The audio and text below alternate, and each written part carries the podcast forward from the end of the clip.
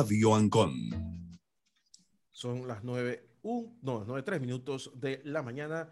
Aquí en la mañana Ancon ya está con nosotros don Alex Newman en Vida Digital por Radio Ancon. ¿Cómo estás, Alex? Buen día. Muy bien, muy contento de estar nuevamente con ustedes aquí otro miércoles más en Radio Ancon, trayéndoles todo lo que sucede en tecnología y las personas que están en la noticia, que están haciendo noticia en temas tecnológicos. A propósito de temas tecnológicos, eh, hoy es el primer día que se abre la puerta a lo del tema de la revocatoria de mandato del alcalde de la capital.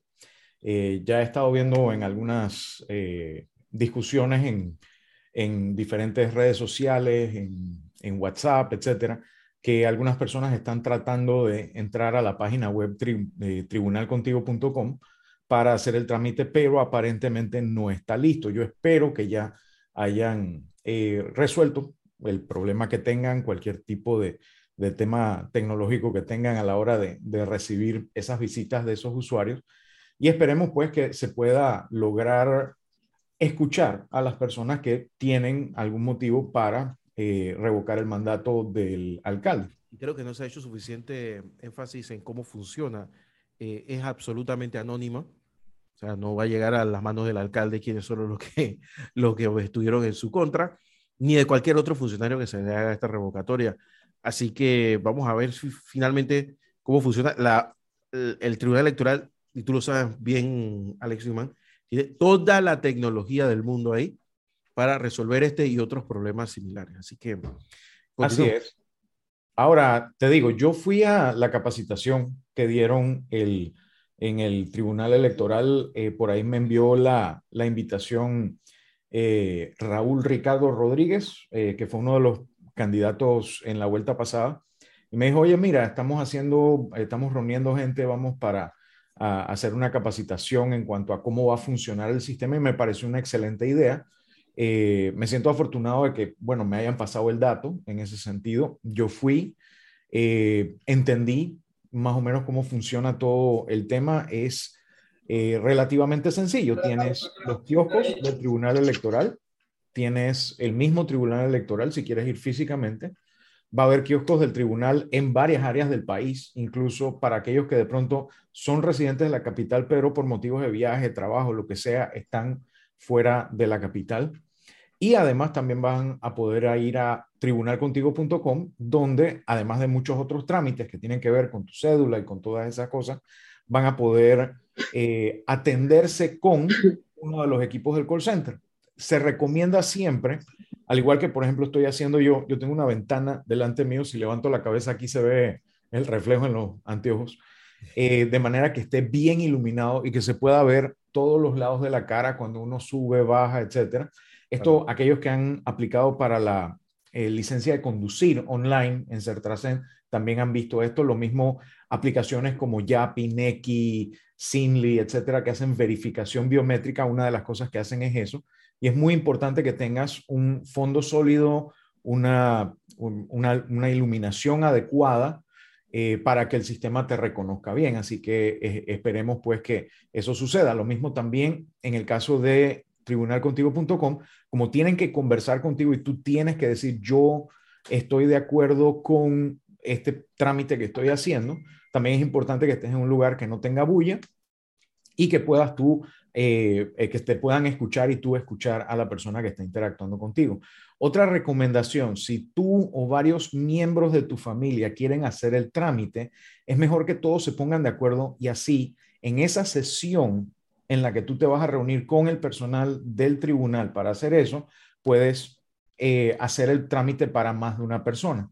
Porque después que terminas el trámite, ese agente tiene que atender a otras personas que también están en fila. Entonces, para de pronto maximizar ese tiempo de, que puedas utilizarlo lo mejor posible, sí se recomienda que si es más de una persona, pues lo hagas en una sola sesión y así sales de eso más rápidamente. Y así tienes excusa para sentarte y reunirte con tus familiares y, conversar acerca de lo que está sucediendo en este momento en la capital. Así que bueno, ya saben, tribunalcontigo.com para aquellos que están interesados en lo del tema del trámite de la revocatoria de mandato. Ahora, continuando con nuestro tema el día de hoy, tenemos una invitada que estoy muy contento que esté con nosotros. Tania Abrego es profesional en electromecánica, labora como jefa del departamento de plantas eléctricas, UPS y elevadores en la gerencia de mantenimiento del Banco Nacional de Panamá. Ella ha logrado obtener tres galardones en esta profesión en los últimos años gracias a un intenso trabajo de voluntariado y en favor de los jóvenes en la mencionada eh, profesión. El primer reconocimiento fue de la IEEE, el Instituto de, Ingenieros Eléctricos y Electrónicos, por sus siglas en inglés, y lo consiguió en el 2020 cuando fue seleccionada como parte de la clase del programa VOLT del IEEE, donde cada año son escogidos 65 voluntarios de todo el mundo para ser entrenados en crecimiento personal, profesional y como voluntarios de la IEEE. Eh, posteriormente, el año pasado, como anterior presidenta del grupo de jóvenes profesionales de la IEEE Sección Panamá, junto con su equipo de trabajo, recibió el galardón mundial como grupo de afinidad del año al ingresar al IEEE Young Professionals Hall of Fame. Luego, en el 2022, recibió el premio IEEE Región 9, que es Latinoamérica y Caribe, como Outstanding Student and Young Professional Activities Supporter Award. En la distinción se entregó como un reconocimiento a las contribuciones realizadas a los grupos de afinidad de jóvenes profesionales del IEEE, tanto en Panamá como en Latinoamérica y el Caribe, incluyendo eventos virtuales, entrenamientos y oportunidades de crecimiento profesional, entre otros. Bienvenida, Tania. Gracias por estar con nosotros el día de hoy. Dale, Alex. Esto de verdad es un placer estar acá. Eh, eh, ahora que haces el resumen, eh, parece hasta algo bastante inalcanzable todo lo que hemos logrado hasta ahora, pero es súper interesante y, y, bueno, la verdad espero que, que sea de provecho para todos lo que conversemos hoy acá.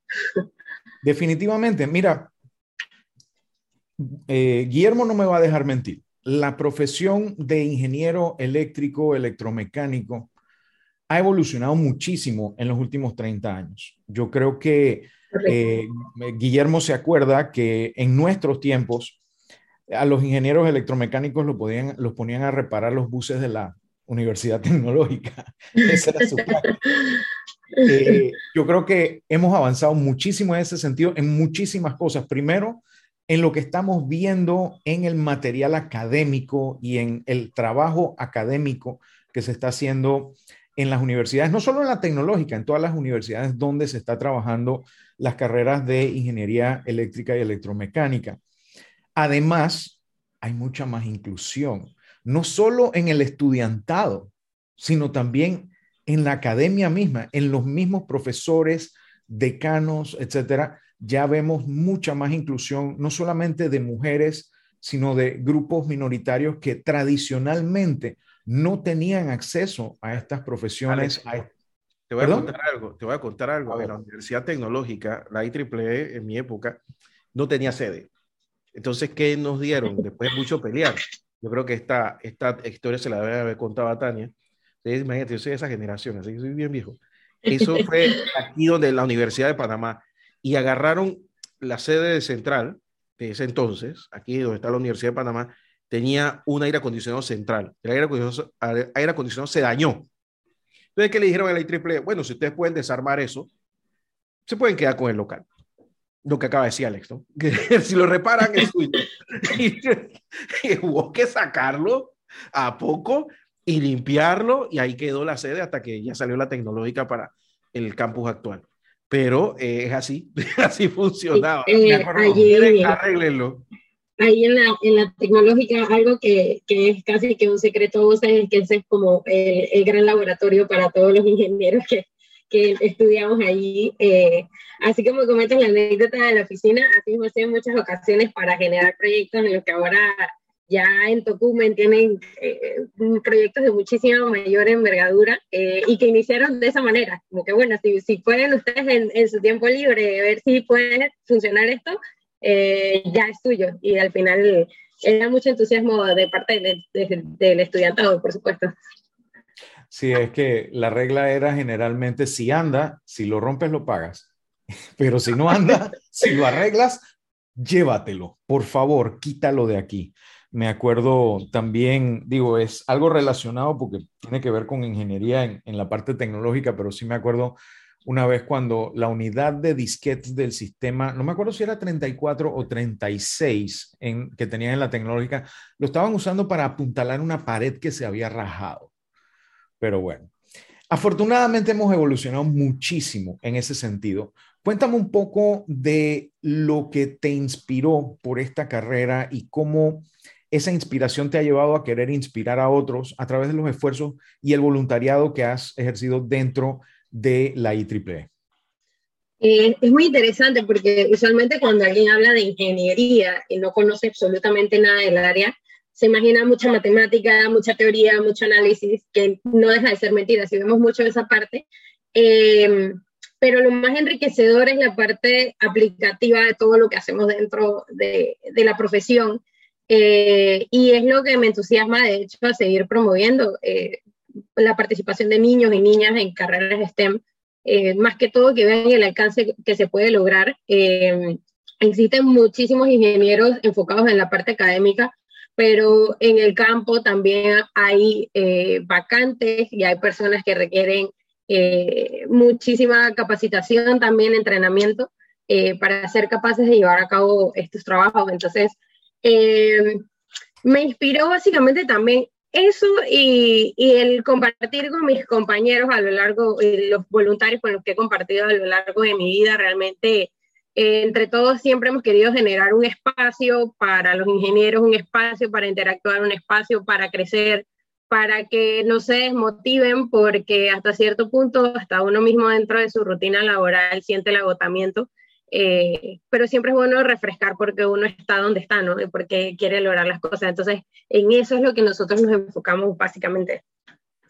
Ahora, hablando de los galardones, eh, no sé si este tipo de, de premiaciones, de reconocimientos y demás es algo que vemos comúnmente en Panamá. Uno está acostumbrado, por lo menos de nuestras generaciones, de querer aspirar a que nuestro país, nuestra región sobre todo, crezca en este sentido de logros, no solo el logro de poder desempeñarse en una función como ingeniero, sino de sobresalir y de contribuir al conocimiento colectivo de la disciplina. ¿Cómo estamos dentro de tu percepción, tu punto de vista eh, en Panamá y en la región en cuanto al nivel tanto académico como de ejecución de los ingenieros eléctricos y electromecánicos?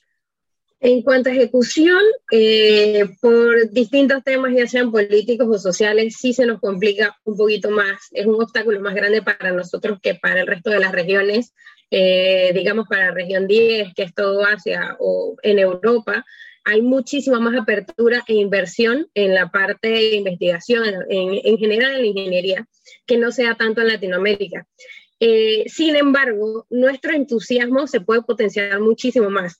Eh, muchos latinos que han participado en proyectos a nivel local o que han participado de becas eh, y oportunidades fuera del país han destacado sorprendentemente, pero es por el empeño y la dedicación que tenemos. Entonces, eh, es siempre importante como recordarle a, a, las personas que tienen la batuta de nuestros países, no solo aquí en Panamá, sino en toda Latinoamérica, a que pues tengan ese voto de confianza en estos profesionales que sí tienen el entusiasmo de generar un cambio positivo, por supuesto. Y bueno, con respecto a los galardones, eh, dentro de, del IEEE, Panamá es la primera vez que entra al Salón de la Fama eh, de los jóvenes profesionales, eso no, no, lo hemos tenido nunca. Y lo mismo para el entrenamiento del programa VOLT, en el que participan 65 voluntarios a nivel mundial. Ese fue, eh, fue la primera panameña en participar de ese programa y completarlo. Eh, una experiencia inigualable. Tenemos que hacer inclusive dentro de los entrenamientos un grupo eh, de diferentes voluntarios de distintos países a nivel mundial y generar también un proyecto dentro de la asociación que de hecho mi equipo fue ganador, hicimos un proyecto súper original de, de bastante aplicativo de cómo aprovechar la membresía de IEEE, porque la membresía de IEEE a nivel de estudiantes le dice cualquier profesor, métete triple E, te doy puntitos, o bueno, estoy en triple E, pero me llegan los correos y, y, no, realmente no aprovechan lo que están pagando con la membresía. Y hay un montón de recursos. Entonces, nosotros buscamos la manera más sencilla por medio de una aplicación eh, de generar un aprovechamiento, una, una, selección de tendencias para que la persona busque eh, sus preferencias y pueda estar actualizado en ellas, ya sea eh, revistas actualizadas en, en temas de computación, si eres ingeniero en computación, te va a salir automáticamente en el feed de la aplicación, eh, o si eres ingeniero eléctrico, o si eres biomédico, y así, ¿no? Entonces, eh, nada, fue un proyecto eh, súper, súper interesante. Fueron tres meses intensos, intensos. y trabajando y estando ahí, pues realmente no fue nada fácil, pero la experiencia fue inigualable. De hecho, nosotros ya a nivel de Latinoamérica queremos generar un evento similar, pero para poder promover mayor participación de los latinos. Ahora, para aquellas personas, porque tú mencionaste que los que son estudiantes de ingeniería de las diferentes disciplinas, ya sea a través de sus profesores, de otros compañeros, etcétera, siempre tienen presente eh, lo que significa la, la IEEE y algunas de algunos de los beneficios. Para aquel padre de familia que tiene un hijo, una hija que está en este momento considerando la carrera o para ese, eh, ese pelado, esa pelada que ahorita mismo está en secundaria, está graduándose, lo que fuera, está contemplando alguna carrera de ingeniería, de cualquiera de las ingenierías, ¿qué beneficios básicos tú le puedes comentar a estos estudiantes que están a punto de entrar a la universidad? Podrían recibir participando de la IEEE que les ayude en sus primeros trimestres, cuatrimestres, semestres, no sé, depende del plan de cada universidad, eh, en su carrera, en su posicionamiento profesional, en su crecimiento personal. Por supuesto, sí. Eh, y triple en un principio uno, siendo ya profesional, probablemente sí va a saber qué tendencia ya está tomando y, y en qué se quiere empapar un poquito más. Pero si estás iniciando y quieres formar parte de eh, la asociación, realmente están los grupos de afinidad digamos, como el de mujeres en ingeniería o en mi caso, que es en el que estoy más involucrada, el de jóvenes profesionales, eh, porque nosotros fortalecemos toda la parte de liderazgo del ingeniero, de relaciones con otros profesionales. Entonces, si no necesariamente aquellos que están iniciando conocen la tendencia que quieren tomar desde un principio en sus carreras, por medio de los jóvenes profesionales puede orientarse a ver realmente eh, cuál es su preferencia, cuál es su propósito de vida, por así decirlo. Em, y de hecho, nosotros hace como unas dos semanas tuvimos un evento virtual que lo llamamos Know Your Why, eh, igual para jóvenes profesionales, eh, para que vieran realmente cómo estaban sus niveles de vida personal, de finanzas, em, sus preferencias profesionales, académicas, y en base a eso, pues que ellos armaran sus propios objetivos SMART, sabiendo cómo está su situación y sus gustos, entonces decir, ok, quiero hacer esto, cómo lo quiero hacer, en cuánto tiempo quiero hacerlo. Eh, fue una dinámica espectacular, tuvimos una audiencia muy buena, eh, pero sí, es, eso lo que nosotros apoyamos realmente, esta orientación eh, para que el joven no se sienta solo, para que no tenga tantas dudas y que el día de mañana pues llegue a adquirir un trabajo que al final no es a, lo que realmente le apasiona. Entonces, nosotros básicamente lo que hacemos es orientar a ese joven dentro de la ingeniería para que pueda ser un buen líder el día de mañana. Excelente.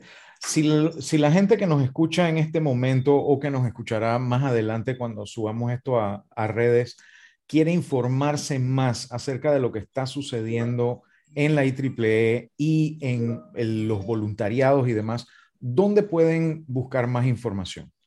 Sí, eh, puede ser, busque por el buscador IEEE Panamá eh, y salimos, salimos todos automáticamente. Para jóvenes profesionales pueden buscarnos en Instagram como yp.panamá e igualito se despliega toda la información. Eh, a nivel de la región también mantenemos una red social del igual, eh, en Instagram y Facebook de la sección y Triple Panamá igualito. Ahí ponemos toda la información de todos los grupos de afinidad, todas las sociedades técnicas, todos los proyectos que, que, estamos llevando a cabo. Nosotros hacemos también llamados a voluntarios para diferentes proyectos. Ahorita tenemos uno también en, camino de cruces que estamos ejecutando a lo largo de este año. Eh, y lo mismo, o sea, llamamos a, voluntarios para que formen parte, para que se involucren. Eh, si necesitan algún tipo de asesoría, pueden eh, contactarme, inclusive a mi correo, lo veo todo el tiempo. así que es tania.abrego.pa arroba y Ahí cualquier consulta, bienvenida sea. y sí, esa es nuestra labor. Muchísimas gracias.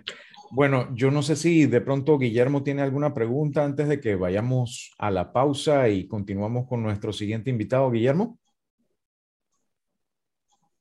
Parece que Guillermo no está, no está conectado en este momento. Vamos a darle un momentito a ver si puede reconectar para nosotros entonces pasar a la pausa. Eh, mientras tanto, eh, Tania, de nuevo, muchísimas gracias por habernos acompañado el día de hoy y espero poder eh, entrevistarles más adelante de más logros y más, más eventos de la IEEE, algunos de ellos eh, presenciales en ese sentido. Guillermo. Oye, te agradezco mucho, Tania, y la verdad es que me alegra siempre hablar con gente de la IEEE. gracias, gracias. Hubo, un tiempo donde éramos como una secta rara, ¿no? Que la gente nos veía y que es un triple y andamos con las computers por ahí pero sí es, es un, un espacio importante de desarrollo y, y también de interconexión entre, entre, entre profesionales. Así que muchísimas gracias, Tania. Un abrazo. Gracias, gracias a ustedes por la invitación. Vamos a la pausa. Vamos a una pausa y volvemos con nuestros amigos de Belkin. Ah, ok.